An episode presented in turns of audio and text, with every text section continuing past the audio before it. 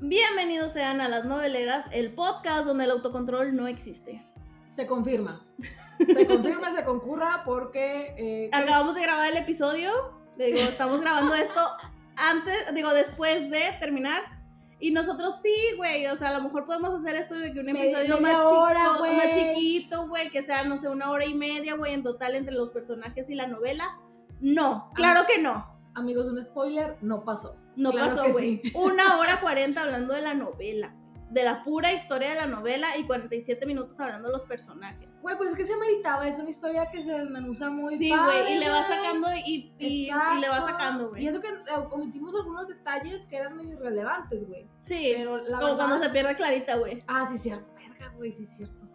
Pero, Entonces, pues, eh, está muy bien, chavos. Sí, o sea, Muy bien. nos, nos quedó chingón, nos quedó Sí, chingón. al chile sí. Este, digo, obviamente por razones de tiempo, pues les vamos a dejar un capítulo de, de, De introducción a los personajes introducción a los personajes. historia, güey. Claro que sí, porque pues es mucho, güey. ¿Por qué? Porque podemos. Sí. No, y aparte porque, o sea, puedes tener así como un contexto chiquito y luego ya te vas a la historia grande y Exactamente. es una hora cuarenta, güey. Es una hora cuarenta de estar aquí hablando, güey, porque pues el autocontrol no existe. Claro, que sí.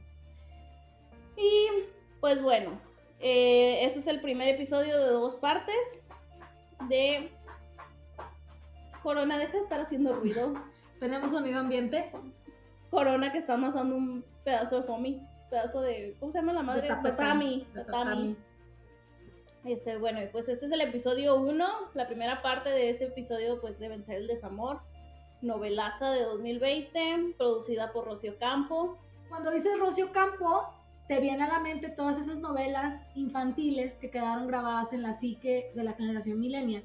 Porque crecimos con ellas, güey, como cómplices al rescate. Aventuras en el tiempo, también fue de ella, sí, ¿verdad? El diario de Daniela, etcétera. Pero pues la Rosy hace un tiempo dijo, ¿y sabes qué? Pues yo también puedo producir novelas normales. La Josefa se está durmiendo. Perdón, es que tenemos a Josefa, a la gatita de, Tania aquí en el estudio y se está quedando dormida. Pero pues bueno, seguimos. Entonces, eh, pues bueno, la Rosy dijo, pues sí, jalo. Y pues que se avienta una trilogía, güey. Espérate, primero se aventó la de La Fea Más Bella. Ah, sí, bueno, la- pero Pero eso tiene errores de Sí, producción. es que la fama bella está como en el limbo, güey, porque era una no, o sea, obviamente pues todos sabemos que es el refrito de Yo soy Betty la fea, pero está como en el limbo de ser novela normal y como comedia, novela un poco infantil en algunas situaciones. Bueno, es que cuando entró era el... eh, La última novela infantil fue Pablo y Andrea y luego entró... y luego entro en el horario de, de En el- infantil, de las el 4 de la tarde, exactamente era la barra infantil de Televisa y por ahí entró la fama bella, después fue un exitazo y la pasaron a las 6 y luego le dieron el horario de las 8 de la noche. Eh, pero bueno, hoy no somos banales. Eh, eh, empezó empezó con, con esta, con la Fema Bella, me parece que produjo también otra otra novela por ahí, que no recuerdo cuál es, pero si mal no recuerdo tiene otra. Tiene varias, pero no me Sí, acuerdo. Tiene varias que pues algunas pasaron desapercibidas hasta que llegó esta idea de la trilogía, de la trilogía Vencer, güey. Ujú. La primera, de, de que, que muy posiblemente vayamos a hablar más adelante, eh, se llama Vencer el Miedo. Sí, son Eh, como 46 capítulos, exactamente. todavía. La, la- también la- lo interesante es que son novelas muy cortas, pero están relacionadas unas con otras. Entonces, es Vencer el Miedo con Paulina Goto, fue la primera novela de Rosso Campo de esta trilogía. Y el año pasado, pues nos llegó la joyita. La joya de la corona, La mejor novela del 2020 y chingo mi madre, eso no es cierto. 100%. Y pues claramente vamos a hablar de Vencer el Desamor. ¡Claro que sí! ¡Woo! Voy a vencer. El desamor, recupero. Perdón, no Perdón, Daniela Romo. güey. Amigos, perdón, es que canto muy ojete, pero bueno, si la escuchan con Daniela Romo, que es una de las protagonistas de esta excelsa y magnífica obra de arte, eh, les va a gustar la, la música. Y pues sí, justamente esta historia eh, fue Vencer el Desamor, que justamente eh, entró al aire el año pasado. El 12 de octubre. Así es. Y pues bueno, está protagonizada, la, eh, eh, o la historia en general trata de cuatro mujeres que están relacionadas por azares del destino, sus historias, sus vivencias y tienen que convivir juntas. Entonces, eh, la protagonista, por decirlo, primera actriz Daniela Romo, El primer título. eh, ay, perdón, perdón, pero, pues, no tiene inspiración y pues, ay, está bien, amiga, tú acótame, no hay pedo. Este, Entonces, bueno, pues el primer título, la primera actriz Daniela Romo. Eh, tenemos también la participación de Claudia Álvarez como Ariadna. este, tenemos también la participación de Julio Urbini como Daphne y Valentina Busurro como mi adorada Gema. Porque yo la quiero mucho. Todos la amamos, todos la amamos. Entonces, pues bueno, básicamente eh, la historia, como comentábamos ahorita, son estas cuatro mujeres de las cuales sus historias están enlazadas. Entonces, Tania, ¿te parece que vayamos iniciando con las historias de cada una? Ajá. Perfecto. Muy bien, pues vamos entonces a arrancar justamente como les mencionábamos ahorita con Bárbara, que es interpretada por Anela Romo, y básicamente ella es la matriarca de la familia Falcón. La familia Falcón está compuesta de Joaquín Falcón, que es el esposo de, de Bárbara, y sus tres hijos, Álvaro, que es interpretado por el poderosísimo y guapísimo y siempre bien querido David Cepeda. Y que puede ser mi primo, pero no sé. Que no es su primo, pero si quiere sí puede ser su primo, güey. Todos queremos un novio como David Cepeda, más adelante les diremos por qué. Eh, tenemos también a Álvaro. Ah, no, Álvaro, ya lo dije, perdón. Perdónenme, perdónenme. me, me ofusco, me ofusco cuando hablamos de David Cepeda. Este, tenemos a Eduardo, que es interpretado por Juan Diego Covarrubias Pinche Eduardo, ¿cómo te digo? Que es uno de los personajes más castrosos de toda la historia de las telenovelas mexicanas, güey. O sea, es ese, ese vato que lo ves y le quieres dar un puto sartenazo en la cara. Con, caliente. Caliente, güey, con, con pollo. con, con pollo cocinado, güey, sucio. ¿no es cierto? no, güey, pero al chile sí, más adelante vamos a ver por qué. Y por último, para completar eh, la tríada de hijos, tenemos a Gael, que es interpretado por el precisísimo Emanuel Palomares que, dato curioso, producto de importación. Es producto de importación y además Emanuel Palomares hizo a un personaje en la primera entrega de esta trilogía que fue Vencer el Miedo. En esta eh, novela se llamaba Rommel y aquí es Gael. Entonces ahorita más adelante les vamos a explicar por qué está el mismo actor haciendo dos personajes en una trilogía. Y pues bueno, regresando a Bárbara, eh, pues el sueño de Bárbara de toda la vida pues siempre ha sido viajar por el mundo con su marido Obviamente se ve un poco limitada porque tiene que criar a tres hijos, los cuales tienen personalidades muy diferentes. Por, eh, por un lado tenemos a Álvaro, que es una persona bastante seria. Es un sol. Es un sol, pero de esos soles que hasta le dice madre a su mamá. Y es como, güey, es, tu mamá, dile mamá, no madre. Entonces, eh, pues Álvaro tiene una personalidad pues bastante tranquila, digamos por así. Eduardo, o Edu, como le dice Bárbara, es el hijo, nunca me quedó claro, Tania, espero que me lo, me lo aclares. Eh, Álvaro es el mayor, ¿verdad? Sí. Y Edu es el del medio. Ajá, y es el, el chiflado de la familia. Es el consentido, exactamente, por alguna razón. El chiple le dicen en Chihuahua. Ah, el chiple. Saludos a los amigos de Debate Podcast. que son nuestros chihuahuenses favoritos, junto con los de leyendas y el Lolo.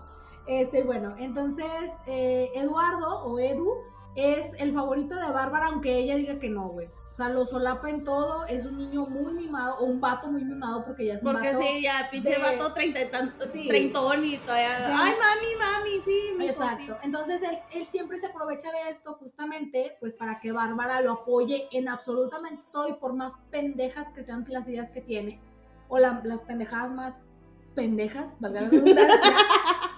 y bueno, pues por último tenemos a Gael, que Gael es es un cabrón. O sea, el, el vato es un alma libre, el vato es muy desmadroso, es muy mujeriego, tiene muchas novias, o ha tenido muchas novias. Y eh, bueno, no sé si lo mencionamos, Álvaro es abogado. Sí. Este, Eduardo. Es contador público. Pero ejerce. no, sí ejerce, pero roba el hijo Sí, pero es de esos pinches contadores que quisiéramos que no es, es ¿saben, ¿Saben quién es? Haz de cuenta que Edu es una versión chiquita de Aguilar en, de Corona de la Lágrima. Ah, sí, cierto, güey, el viejo pelón. Sí, güey, nomás que ahí todavía no está calvo. Así es. Entonces, bueno, y por último, pues Gal es publicista, güey. Trabaja, es creativo en una agencia de publicidad. Tania y yo nos sentimos muy identificadas con ese personaje porque somos publicistas. Claro que sí. Entonces, pues bueno, entonces Bárbara tuvo que criar a estos tres hijos en compañía de su esposo, que su esposo eh, es abogado también. Y pues eh, esto también... No, espérame. Álvaro es arquitecto, no abogado. Ah, arquitecto, sí es cierto. Discúlpeme. corregimos. Sí es cierto, me confundí. Eh, y bueno, pues tuvo que crear a sus hijos, entonces por ello dejó un poco de lado los sueños que tenía, como viajar por el mundo, los empezó a postergar, con la idea de que cuando sus hijos crecieran, estuvieran casados, pues ella podía irse con su esposo a darle la vuelta al mundo. Fierro. Dijo calle 13. Exactamente. Entonces, Eh, también podemos hablar un poco de Bárbara en el tema que era una mujer un poco machista hasta cierto punto. Al ser criada o venir de una generación pues donde la mujer tenía que estar en su casa cuidando a sus hijos, Bárbara inconscientemente le transmite esas mismas ideas a sus hijos, güey. O sea, incluso ahorita más adelante Tania nos va, nos va a platicar también de, de la esposa de Eduardo, de Edu, que tiene muchos choques con Bárbara justamente porque pues es todo lo contrario ella opina todo lo contrario. Entonces, eh, pues bueno, también eso influye mucho en la vida de los tres hijos e incluso en la vida de Bárbara, porque eh, dentro de todo esto, este, aguantó muchas cosas de Joaquín eh, y pues bueno, básicamente lo que sucede o lo que desencadena toda la historia de vencer el desamor es que Joaquín sufre un infarto y fallece. Entonces, eh, aquí pues obviamente el mundo de Bárbara se paraliza porque es que voy a hacer, o sea, ya no tengo a mi esposo, ¿qué va a pasar? ¿Qué vamos a, hacer ahora nosotros tres? A pesar de que dos de sus hijos ya estaban casados. Eh, bueno, eh, Álvaro estaba casado y este... Edu rejuntado. Edu rejuntado, no estaba casado con, con su novia, pero tienen un hijo. Entonces, pues bueno, Bárbara tenía como ese feeling de qué va a pasar, qué vamos a hacer, y todo se desmadra más cuando se hace la lectura del testamento, todo se derrumbó. Ah, güey, para esto, Gael era el preferido de, de Joaquín. De Joaquín. No se nota tanto la de esa, pero se llevaban mejor. O sea, era una relación más, era una relación más cercana que tenía que con los otros dos hijos. No, o sea, no era como sobreprotegerlo como hacía Bárbara con, con, Eduardo, pero sí había una conexión más profunda entre Gael y Joaquín. Y, su papá, exacto. Y creo que también era por el tema eh, que, o sea, la personalidad de Gael se prestaba, güey, porque Álvaro era muy serio y ya no vivía con ellos, este, y Eduardo pues estaba súper monopolizado por su mamá, güey, y al vato pues le valía verga y él estaba con su mamá, entonces pues solo quedaba Gael y como que se afinó un poco más ahí a la personalidad de su papá. Entonces pues bueno, estaban ahí y como comentamos, Joaquín muere de un infarto, eh, dato importante, él estaba llevando un caso muy importante, muere sin que el caso quede resuelto. Exacto. Y eh, pues bueno, llega entonces la lectura del testamento, mana, y que pues se enteran, se enteran porque llega otra de nuestras protagonistas, este, que es Dafne, y que es la hija ilegítima. No, sí, estaba... sí estaba registrada, tenía los apellidos de Joaquín, pero es producto de una aventura que Joaquín tuvo este, con una mujer. Entonces, eh, Bárbara pues entera es como que Dafne está también incluida en el testamento y es como, ¿qué pedo? ¿Qué está pasando? ¿Qué pedo? ¿Qué pedo? ¿Qué pedo? Y pues el único que sabía era Gael. Y el único que estaba enterado era Gael. Entonces, eh, pues ahí como que Bárbara se cierra un poco más, o sea, ella como que también se, se, se, empieza a sentir como, güey, pues ¿qué está pasando? No mames. Eh, porque todos me llegan a invadir la casa porque es una casa... ¿Qué está pasando? ¿Qué está pasando? ¿Qué, pasa? ¿Qué pasa? Porque nunca me explico, güey. Es una casa gigante para estar en un área de, de Ciudad de México. Pues es que puede ser una casa antigua, güey. Pues Así eran las casas antiguas. Sí. Porque dice, esta es una herencia de mis papás o de los papás de Joaquín, no me acuerdo exactamente, pero sí es una herencia de, de, los papás de alguno de los dos. Y por eso ahí empiezan a hacerla, o sea, supongamos que es una casa más vieja de lo que puede estar alrededor. Por ejemplo, la casa de Olga y Álvaro, pues se ve más reciente. Exacto. Pero. Más moderna, pues que son arquitectos, hermana. También. Exacto. Aunque bueno, era la casa de Olga y. y Patricia. si no saben, vean el capítulo anterior, escuchen el capítulo anterior de la novela. Pero sí, o sea, eh, supongo que era por eso, güey, porque era una casa antigua y pues eso es una gigante. Sí, cosa que no se cayó en el temblor, güey, entonces. Sí, cierto, güey, gracias a los arquitectos que construyeron esa casa. Este, bueno, entonces pues eh, aquí vamos a platicar también un poquito de Dafne, que ya, ya, entró a escena y pues es parte importante de donde detona toda esta historia de vencer el desamor. Este, como comentábamos, pues Dafne Falcón, porque tiene el apellido Falcón tal cual. Eh, pues es hija justamente de una relación que tuvo Joaquín con una señora que se llama Josefina Miranda. Eh, son de San Luis Potosí, si mal no recuerdo. Río Verde, San Luis De Río Verde, San Luis Potosí, exactamente. Entonces, pues bueno, Bárbara se entera que pues es hija de Joaquín en el momento, como ya mencionamos, que se lee el testamento y se da cuenta que estaba incluida. A pesar de que Dafne comenta que lo llegó a ver unas dos o tres veces en toda su vida, porque fue a, o sea, iban a dejarle dinero, no, no, tengo, no explican muy bien cómo estuvo el tema de la manutención, Ajá. si Joaquín le daba dinero a su mamá, pero pues asumimos que sí, porque tenía los apellidos. Sí, sí le daba dinero, güey, porque después, este, Daphne creía que Joaquín no se hacía cargo de ella, o sea, que nada más le había dado el apellido y se chingó. Pero lo que pasaba es que Josefina le daba el dinero al marido, que es El el, el, se lo chingaba. el papá de los de las otras dos niñas que tiene Josefina. Y el vato lo invirtió en la tlapalería, creo que era. Ok. Este, lo invierte ahí, entonces una, en cierta parte Daphne va y le dice al vato, dame ganancias de eso porque con el dinero de mi, de mi papá, tú que era- el negocio. tú hiciste el negocio, entonces me corresponde una parte. Y el vato se enoja Bueno. y hace pedo, ah, pero pues eso ya es más adelante. Ok, bueno, entonces eh, Dafne se traslada de Río Verde a la Ciudad de México porque además de que pues muere su papá y ella es informada de esto, eh, Dafne se queda viuda, güey. O sea, Dafne... eh, a Daphne le, le llovió, haz de cuenta que Daphne entró a la novela y le llovieron vergas. Ya están lloviendo vergas, apenas llegue ya están lloviendo vergazos, güey. ¿Por qué? Porque, pues bueno, Dafne tenía una relación con Néstor, que era el papá de sus dos hijos, Clarita, mejor conocida como la niña más hermosa de todo el universo, porque todos la amamos, y Santiaguito. Entonces, eh, resulta que cuando Dafne va a dar a luz a, San- a Santiaguito, que es su segundo hijo, este, Néstor va a verla en carretera, va, pues, hecho a la madre, básicamente, porque su esposa estaba dando luz. No, fíjate eh, que no, eh, no iba tan rápido. Bueno, pero se distrae un momento porque le Sí. llega un mensaje. Sup- o sea, suponemos que tenía urgencia, güey, porque pues no mames, Sí. su esposa esperando a Luis. Entonces, o sea, a lo mejor iba manejando normal, pero pues bueno. Y pues resulta que tiene un accidente en la carretera, lo cual hace que eh, choque, se volque y pues pase todo este desmadre que fallece. Eh, pues Daphne se queda viuda, básicamente con Clarita que tiene como 3, 4 años, Cuatro años. más o menos, y pues Santiaguito recién nacido, y decide irse a la Ciudad de México pues justamente para reclamar la herencia que le corresponde de su papá Ajá. y eh, pues básicamente llega a casa de Bárbara de, hola, ya llegué, denme un cuarto, güey. Entonces, llegué al hostal, güey, Oh, hola, ya llegué, con hijos. traigo dos bebés, güey. ¿Me reciben o qué pedo? Entonces, bueno, además de esto, pues ella también es motivada para conocer a sus medios hermanos y poder eh, pues, reclamar esta parte del testamento. Entonces, al llegar a casa de los Falcón, pues conocen a Gael Ujú. y pues ahí hay, hay un pedo porque surge una tensión entre ellos sexual. O sea, una tensión sexual porque, pues, güey, Dana está muy bonita y Gael está muy chulo. Producto importado. Muchas gracias, Venezuela. Muchas gracias, mi querida hermana República de Venezuela.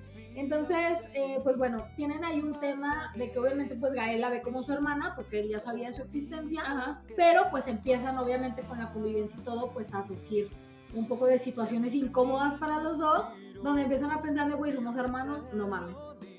Este, y bueno, pues eh, resulta que ahorita ya mencio- habíamos mencionado a Álvaro, Álvaro, nada más para dejarlo claro, está casado con Olga. Ajá. Eh, Olga es una arquitecta y ambos trabajan juntos en el despacho del papá de Olga. No, es un despacho que hicieron los dos juntos. Ah, perdón, bueno, entonces eran socios. Era el despacho Falcón. ¿Cómo se me, fue, se fue el apellido de Olga. Ay, Exilia. Collado, no. Sí, Collado. Collado, ¿verdad? Falcón Collado. Sí. Bueno, eh, pero el papá creo que también tenía ahí pedo porque Eh, no. lo veíamos. Por- sí, pero el papá tenía otra empresa y ahí es donde trabajaba Edu. Ah, sí es cierto, güey. Porque sí. eh, entró sí, por recomendación de Olga. Sí, cierto, estaban todos relacionados. Haz de cuenta que era un multiverso de empresas. Entonces, eh, pues bueno, estaba casado con Olga. eh, el pedo es que había un, un pedo, básicamente, valga la redundancia, porque pues Olga, ah, digamos que era de- pues no sé cómo No, es que no, sé. eh, bueno, eh, creo que el principal problema aquí era que este Álvaro era infértil, Sí. no sí, estéril sí. porque es diferente ahí los términos. Si hay un doctor escuchándonos, por favor, Corríjanos. ayú- ayúdennos. Este, pero eh, pues querían tener un hijo y ya llevaban 10 años intentando y nada. Entonces, este, eh, pues Olga decide, embarazarse por otros medios, le tronó la tacha básicamente y pues empieza a ponerle los cuernos a Álvaro, ajá, con su mejor amigo. con su mejor amigo del despacho de arquitectos. Entonces, tan, tan. eh, pero bueno, Álvaro se da cuenta de esto más adelante. Y eh, bueno, pues regresando al, al tema, eh, Dafne pues llega a la casa y pues obviamente como Bárbara es así de que qué pedo, o sea, el pedo de Bárbara es que pues ella no sabía que este güey tenía una hija, entonces fue, no mames, ¿quién eres tú que haces en mi casa? Y pues ya cuando la vio incluida en el testamento, pues la tuvo que aceptar en su casa en lo que le daban la repartición. Ajá, lo que vendían el terreno. Ajá, porque al, final se acordó que la casa donde vivían se iba a vender y la iban a fraccionar en partes iguales para los cuatro hijos de, Joaquín y de Bárbara, que también iba, iba incluida. Entonces, eh, bueno, eh, para mantener a sus hijos, justamente Daphne era traductora y se dedicaba a dar clases de inglés a adultos mayores, pues básicamente a, todos. Sí. Y además, eh, Gael por ahí, pues aparte de que hablas de la tensión sexual que había, Gael fue, ah, pues eres mi hermano, ocupas, eh, chamba. ocupas chamba, habló en la agencia de publicidad donde él trabajaba para que la contrataran de freelance. Cuando eh. ocuparan alguna una traducción, o algo, pues Daphne por ahí iba a poder colaborar con ellos. Entonces, no sé si quieres hablarnos de las otras dos protagonistas restantes. Pues sí, pues básicamente es eso, o sea, pero pues ya hablando de, yo pienso los dos mejores personajes de esta serie. Bueno, discúlpame, Álvaro. bueno, pero tiene que ver, güey. El mejor fue el Rommel. bueno, pues ahora vamos a hablar de Ariadna, que es la nuera de, Bárbara, aunque no legalmente. No era de palabra, güey. Era así como que. Ah, que bueno, yo me identifico mucho con, la historia de Ariadna porque prácticamente me hicieron lo mismo, pero bueno, ese no es el punto ahorita. Eh, pues es la novia de Bárbara, no se lleva bien con ella porque pues Ariadna es muy feminista y muy mujer empoderada, mujer va norte. Y pues es novia de Eduardo, el consentido. Pero nunca se casaron. Y a, y a pesar de que tuvieron un hijo que se llama Tadeo, tampoco se casaron. Y Bárbara, pues, es la, así como que lo primero que choca, de que claro. se hacen C. No, señora, no. o sea, prefirieron vivir en pecado, güey, que casarse. Pues la Bárbara con el acá con él. Ajá. Y pues bueno, eh, cuando empieza esta historia, pues descubrimos que Tadeo eh, ha sido evaluado, porque no todavía, al principio, así, cuando empieza la novela, no se sabía que tenía todavía. Que le habían dicho que déficit de atención y muchas cosas. Les habían dado varios uh, diagnósticos erróneos.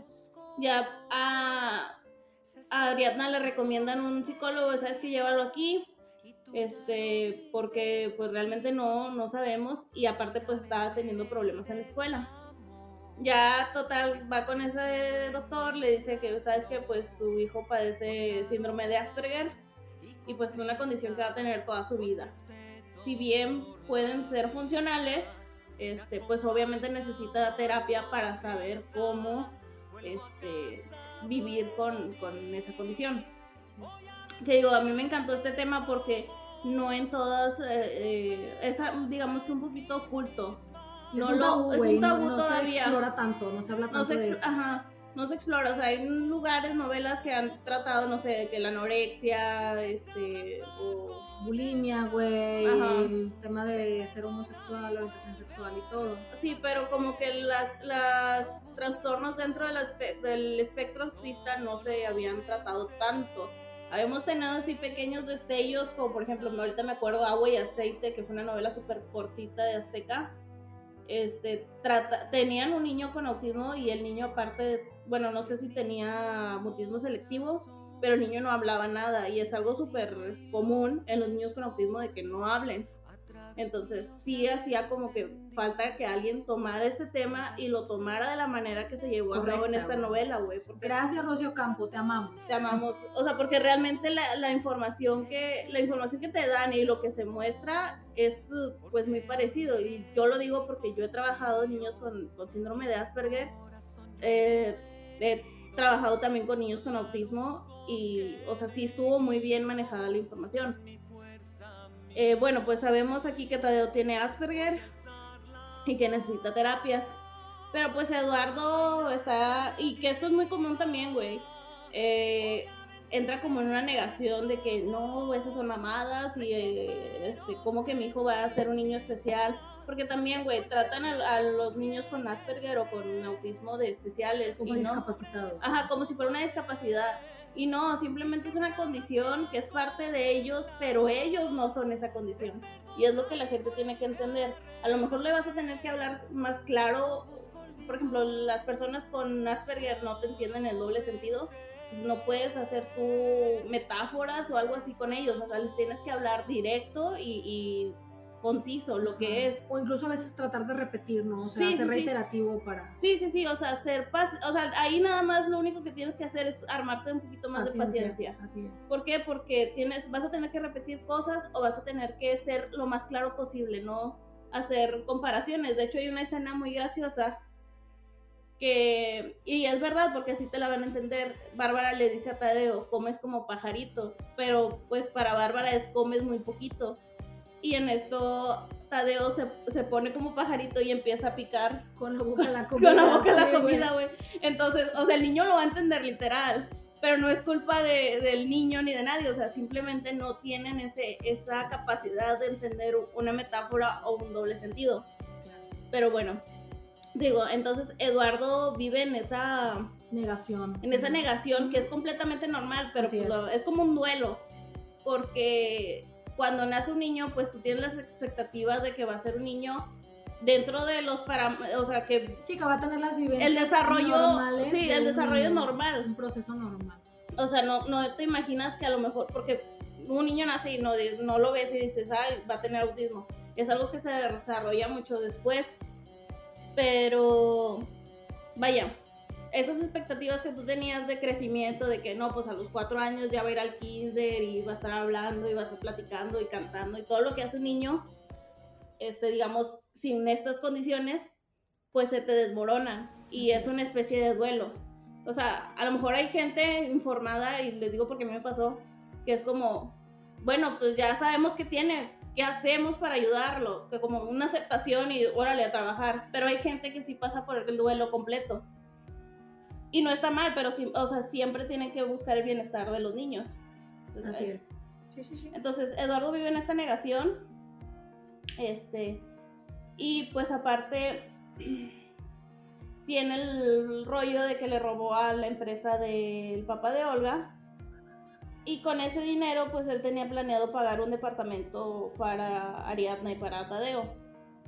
Pero ya, de hecho, ya había depositado dinero, pero como lo tuercen de que, ¿sabes qué? Pues devuelve el dinero o si no te metes a la cárcel. No, pues devuelve el dinero y así como que. Amá, Dame o- dinero. Sí, literal. sea, antes era, mamá, ocupo dinero para ir al, al club. Mamá, ocupo dinero para el departamento. Por favor. sí, literal. Tuvieron que hipotecar la casa porque el vato salió de que, mami, es que ustedes hipotecaron la casa para pagarle la maestría a Álvaro. Y así como de que, ¿Y eso qué, güey? No mames. O sea, es que ahí pues donde volvemos al tema, güey. Eduardo era una persona bastante egoísta. ajá, y pero- manipulador. Y manipulador, pero también en gran parte fue porque Bárbara así lo acostumbró, güey. O sea, Bárbara acostumbró a darle todo lo que quería. Entonces, en lugar de que cuando me venga... suena. ¿Quién sabe de quién me acordé? Saludos. Pero, o sea, es, es como, güey, pues, o sea, ya tienes una familia, tienes que hacerte responsable, güey. Si te toca trabajar el doble, pues tienes que trabajar el doble. O sea, no digo que no, no los va a ayudar, pero creo que Bárbara ya los ayudaba suficiente dejándolos vivir en su casa, güey. Ajá, sí.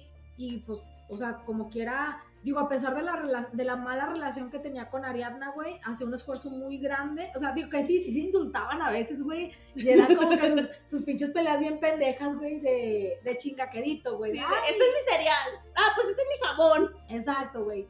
Eh, o a veces le hacía comentarios bien pendejos, güey, así muy mamones y, y medio machistas. Ajá. Pero, güey, como quiera, ella estaba haciendo un esfuerzo por aceptarlos en su casa, por... por Más que nada por, por Tadeo, porque era su nieto. Era su único nieto. Su único nieto, exactamente. Pero, güey, pues era una gran ayuda. Pero, pues el pinche Edu se pasaba de verga, güey, Ajá. Chile. Entonces, o sea, aparte de dejarlos vivir en su casa y de todo, pues la señora hipoteca la casa. Claro que sí. Claro que sí. Y pues el idiota de Eduardo así como de que, ne, ne, ne. Y, pues, Total. Ariadna se dedicaba a... Ariadna al principio de la novela nada más No, se dedicaba a Tadeo. no trabajaba. Entonces, parte de, de la negación de Eduardo, que con lo del síndrome de Asperger, era de que no, es que él es así porque tú lo consientes y tú lo haces esto y tú lo chiflas demasiado y la chingada. O sea, no era de, el niño es así por lo que guste Por si la mandes, condición, por lo que haya Sí, sido, claro. güey, o sea, el niño tiene esta condición, hay que ayudarlo, güey, o sea, no, no hay que, No hay que empezar, buscar no hay que culpables. buscar culpables, güey, porque realmente no se ha comprobado ni que sea, obviamente no son las vacunas, es lo único que se ha comprobado, güey, que no son las vacunas. Antivacunas, ya dejen ese pinche discurso, güey, por favor. Ajá. Este, pero, o sea, hay ciertas teorías, pero aún no las han confirmado. Entonces, este, no le puedes echar la culpa ni a un familiar de que traes estos genes y la chingada. Y no, No, tiene sentido, güey. ¿Y O para sea, ya qué? tienes la situación, pues hay que tratar de desarrollarla lo mejor posible para beneficio del niño, güey, al final del día. Exacto. Entonces, pues, este, Eduardo ahí está. Ah, para esto, Eduardo tiene un amante. Porque, claro, no solo Olga podía tener amantes, Porque también Eduardo. hombres. hombre. Pues tenía un amante. Gringa la morra. Interpretada por Isabela, Isabela Camil. Camil, güey. La Linda Brown, claro que sí. Empresaria norteamericana, chingonzota de Los Ángeles. Mujer Banorte. Mujer Banorte. Gringa. Mujer A- ABC. ABC, güey. ¿Cómo se llama el banco, güey? No, Mujer American Express. No me acuerdo. Hace mucho que me voy a Estados Unidos. Ya abran la frontera, por favor. Este, extraño el arroz. Extrañamos el Whataburger. Yo no. Yo sí, Yo el sí Jack. me gustaba. El Jack creo que ya otro no, güey. No todos. Bueno. Los de Texas. No sé, güey. Extraño el Target. Todos enseñamos el Hasta El Burlington, Hasta el. Walmart, güey. El Walmart. allá. El Walby. Diría mi amigo Julio. El Walby. Pero bueno, pues se anda mensajeando acá con esta morra y luego la morra de que no, pues voy a México. Ah, no, pues a. De que ¿no? li- ligue de Tinder, güey. Sí, güey, voy a literal, a güey, era, era, era, era, era liga de Tinder, güey. Yo creo que se mandaban nudes o algo, no sé, güey, pero pues andaban bien cachondos los dos. Y pues bueno, ya después de pensarlo dos segundos, se va con ella, güey, a Estados Unidos. O sea, va le valió verga dejar a su hijo a su, a su novia, güey. Sí, güey, haz de cuenta que. No sé. Me cagó, mi mamá me los cuida, güey. Ahí se lo dejo, güey. Mi mami se hace cargo. Mi mamá se hace cargo nomás. Sí, pues haz de cuenta que se, va. Pero pues eh, él inventa a Ariadna de que se va, de que, oye, no, pues. A trabajar. Conseguí un trabajo en Estados Unidos, pero pues primero me tengo que establecer yo y luego ya me los llevo con, siempre, conmigo, y pues siempre. puro pedo, ¿saben? Y pues Ariana dice, ¿sabes qué? Pues yo no me puedo estar atendiendo a este güey, vamos a trabajar. Y pues nuestra preciosa Ariadna era periodista, ya tenía mucho tiempo sin ejercer, pero dijo, ¿sabes qué? Chingue su madre, vamos. Yo puedo, güey. Simón. ¿Por qué? Porque soy. ¿Por qué? Porque puedo. Dirían las señoras del YouTube. y pues sí, se, se mete de reportera en el periódico La Voz del Pueblo, que ahí es donde conoce a otro personaje bien chingonzote, a Cassandra, a Cass, que para empezar pues su pelo rosa era lo máximo. Güey, esa mujer tiene el mejor corte del mundo. Sí, La amo. se le ve bien bonito. Exactamente. Así quisiera que se me vea el pelo corto, Sí. güey, pero... Y pues la Eh, primera... ojete, en lugar de que digas que se me ve con madre... ¿Eh? En lugar de que digas que se me ve con madre el pelo corto. Güey, se te ve con madre. Ah, muchas gracias. ¿Cuándo te he dicho lo contrario? Prosigamos. De hecho, te, te veías rara con el pelo largo, güey. Se sabe. Muchas gracias, muchas gracias. Perdonen ustedes esta pequeña trifulca. Bueno, pero cuando se conocen, güey, ella y Cass como que chocan. Sí, De que así como que- se repelen, güey. Ajá. Pero ya después pues las mandan a cubrir una nota de un feminicidio. Y se hacen copas, güey. Se hacen compas, güey, porque Cass ve el cuerpo y dice, no mames, la dejaron así horrible. Dice, no voy a tomar fotos de eso. Y, y lo ve Ariadna y dice, no mamen, porque están tomando fotos los demás medios. Y trata de, de ocultar el cuerpo, güey, porque también, no mamen, güey. ¿Quién en su pinche cabeza es tan enfermo para estarle tomando fotos tan tallados a un cuerpo? De, Ay, sea mujer o no, güey, Te pero... sorprenderías, güey. Te sorprenderías. Pero bueno. Ajá, sí, güey, o sea, de hecho me acuerdo aquí en donde vivo, güey, hace como unos cuatro años pasó una matazón y en el periódico literal, güey, se veían los cuerpos y todo, y de que yo, güey, o sea, santita madre por los familiares, güey, o sea, realmente a mí no me gustaría abrir el periódico, güey, y que lo primero que esté sea la foto de, de un familiar Claro, güey. este, masacrado, lo que sea, güey, o sea, es más, ni siquiera atropellado, güey, porque, ok, no fue un crimen violento, pero aún así es un cuerpo, güey, y siento que, que debe haber Es cierto respeto. respeto porque es un humano, güey. Ajá. También yo. Sí, güey, o sea, es- más, todavía la foto donde está tirado, pero cubierto, pues no hay pedo, güey, porque, ¿sabes qué? Pues lo atropellaron aquí. para destacar el punto, güey, de que los atropellan abajo de un pinche punto pues, peatonal. Porque pasa muy seguido. Sí, pasa muy seguido, güey. Entonces, ahí sí, güey, porque está el cuerpo tapado, güey. Tú no le estás viendo las heridas y no generas más morbo. Simplemente de que había un puente y lo atropellaron aquí. Referencia. Sí, para que sepan. Entonces, este, digo, obviamente, pues lo ves y así como que dice, no, no, no, y empiezan, eh, entre ella y Cass empiezan a, a, tapar el cuerpo de la, de la chica que habían asesinado ahí. Y los otros se ponen como que, ay, ¿por qué lo tapan? Y que no es que, güey, es un cuerpo. Y ahí se hacen compas. Ok. Entonces, este, pues ya empiezan a trabajar, este, notas de, y a investigar. De feminicidio. De feminicidio. Entonces, este, pues prácticamente eso es, eso es Ariadna al principio de la historia. Ya después, eh, Eduardo regresa a México como para era para el festival de Tadeo. Eh, no sé qué. Pero pues Tadeo, no, eh, Eduardo no llega. Y Tadeo como que empieza a tener un colapso, güey. En el, en el. Sí, de que ¿dónde está mi papá? Y en eso llega Álvaro a salvar el día. Porque hasta eso, Álvaro vio que Ariadna pues sí se la estaba rifando y dijo, ah chinga, pues que tiene de Tadeo, oye no pues qué A ver, pues vamos a checar.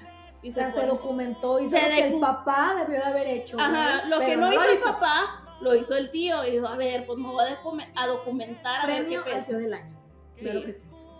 Y ya, este, pues con lo que se documentó y todo, pues ya ahí también me va apoyando a Ariadna y a Tadeo de que no, pues es que es así, de así las cosas.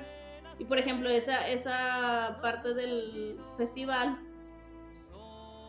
llega Álvaro justo cuando todo está teniendo así como la crisis y le dice respira y, o sea, lo, tranquiliza y ya pues Tadeo hace su presentación como debe ser. Y sí se queda así como que sentidillo con Eduardo porque pues no fue al festival. Pero antes de eso creo que Eduardo se había agarrado moquetazos con un papá, güey. Porque, no, es que su hijo, eh, para empezar, la pinche escuela rara que en la que estaba Tadeo al principio, güey, eran como que bien tóxicos, o no sé cómo decirlo, güey. Eran muy así como de que, ay, no, es que tu hijo está bien raro, y que, güey, tengan tantita madre, o sea. Sí, pues son niños, verga, o sea. Ajá.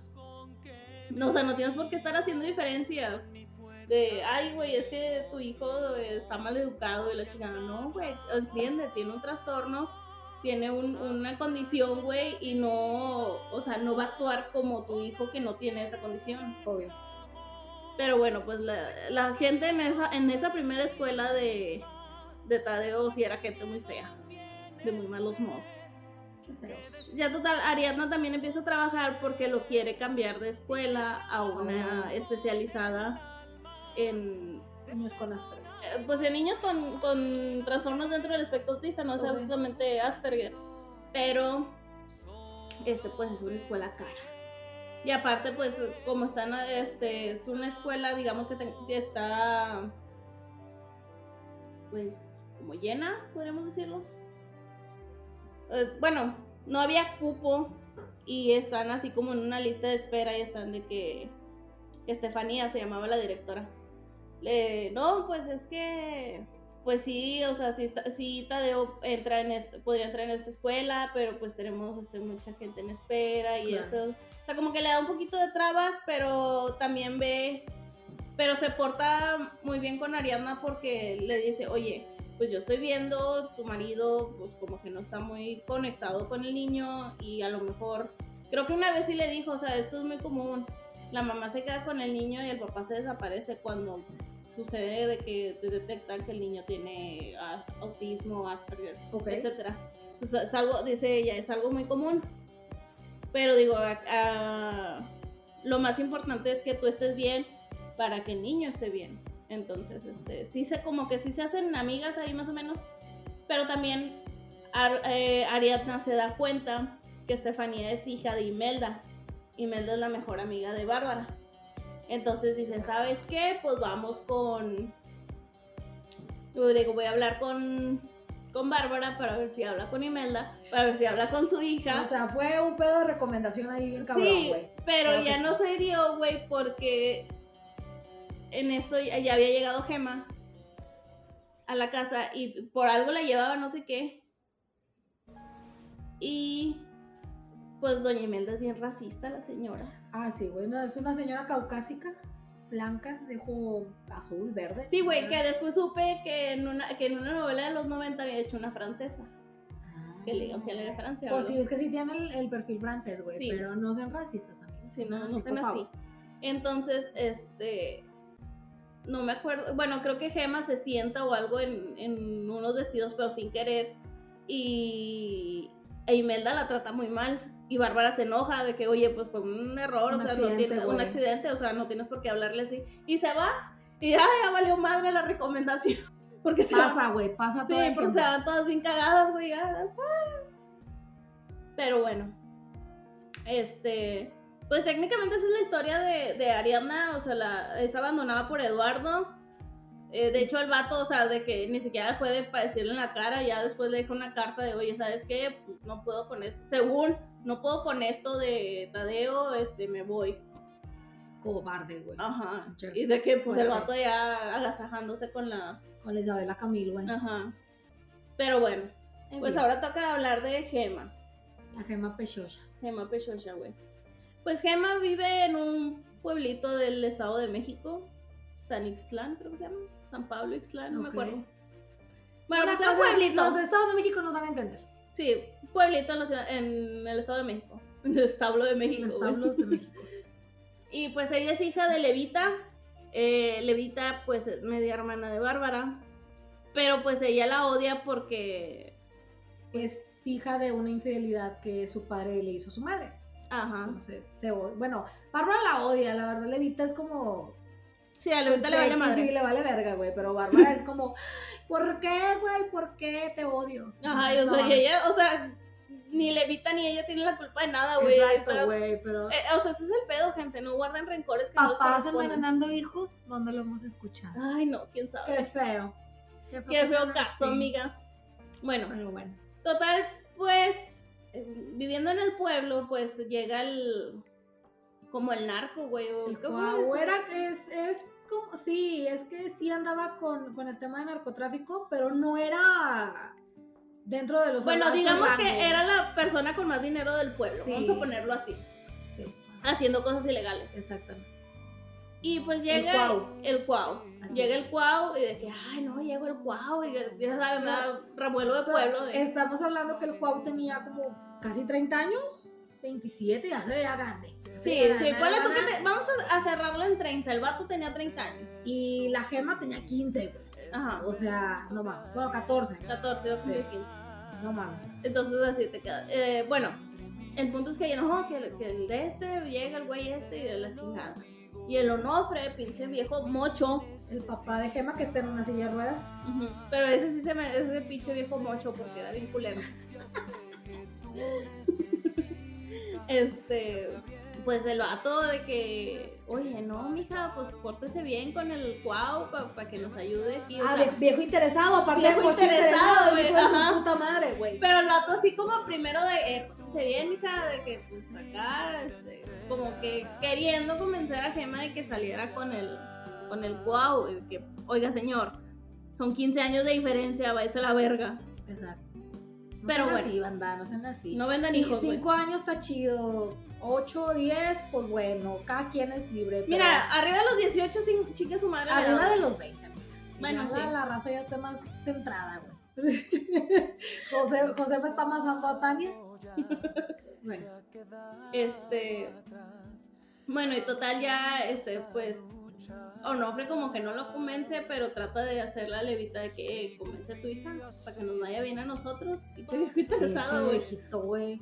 Y pues ahí Levita pues, sí le medio lava el coco a, A la Gema.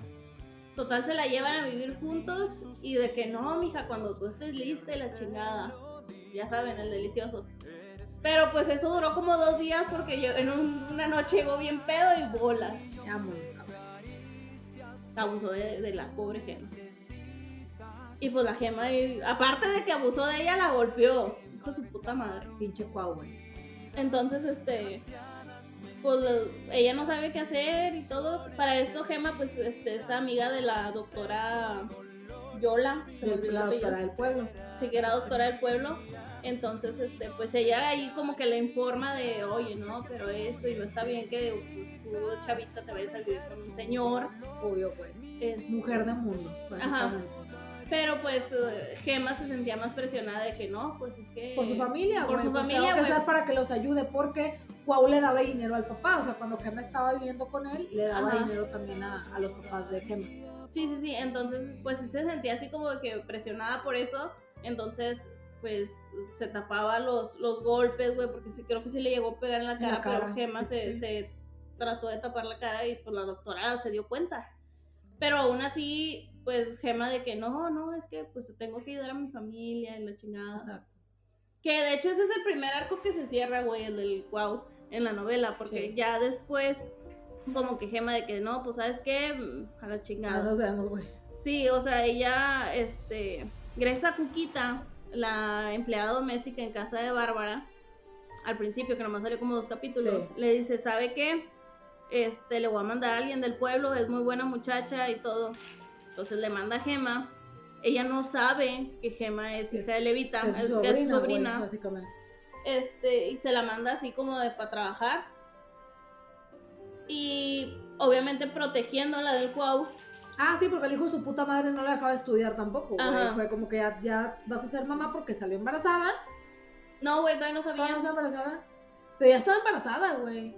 Sí, ¿cómo no? Sí sabía. Y que iban a, que iban a tener Ah, sí, cierto, Sí, sí, sí, porque el después de que la madreó. El Cuauhtemito. la- El Cuauhtemito y la traía aquí, Sí, güey. de que sí, mi reina, lo que pide usted y que no sé qué. Pero Gema ya, o sea, como la doctora le empezó a meter, ya fue como, güey, pues no mames. Y la mamá de Gema, Levita, también se empezó a dar cuenta que el Cuau era un hijo de su puta madre, Sí, güey. sí, cierto. Porque de repente, o sea, la, eh, Levita vendía comida, vendía tamales, en, en- en la plaza del pueblo. Y pues de repente lo veía, güey, el vato con su pinche camionetón haciendo pendejada y media. Ajá. Y pues se daba cuenta cómo trataba a su hija hasta cierto punto. Entonces, pues también como que. Sí, entonces, bueno, que- entonces entre Levita, sí, cierto, entre Levita, Cuquita y Yola, pues la mandan a, a la Ciudad de México de que. ¿sabes qué? Pues no, bueno, no es cierto, Yola no, Yola se enteró después, Sí, después que se fue, güey. pero la mandan de que, ¿sabes qué? Pues Bárbara Casa de mi hermana, es, porque. es tu tía, pero no le vas a decir que es tu tía, Pero no es tu tía. pero no es tu tía. Este, y te voy a mandar como empleada, o sea, como que vas a trabajar ahí todo. Ayudar, exactamente. Ajá. Este, y pues tú dices que eres mayor de edad, porque pues obviamente no puedes contratar tú un menor de edad. Ahora. Entonces, este, pues ya se va, se pone a vivir con Bárbara. Ella le dice de que pues no terminó la secundaria por X motivo. Pero el punto es que él, ella entiende que, eh, o sea, ella toma a Gema como alguien que tiene 18 años y no terminó la secundaria. Entonces, pues le dice, ¿sabes qué? Pues sí, sí puedes estudiar. Al principio como que se rehusó un poquito, pero Sí. digo, pues quién soy yo para frenarte. Claramente.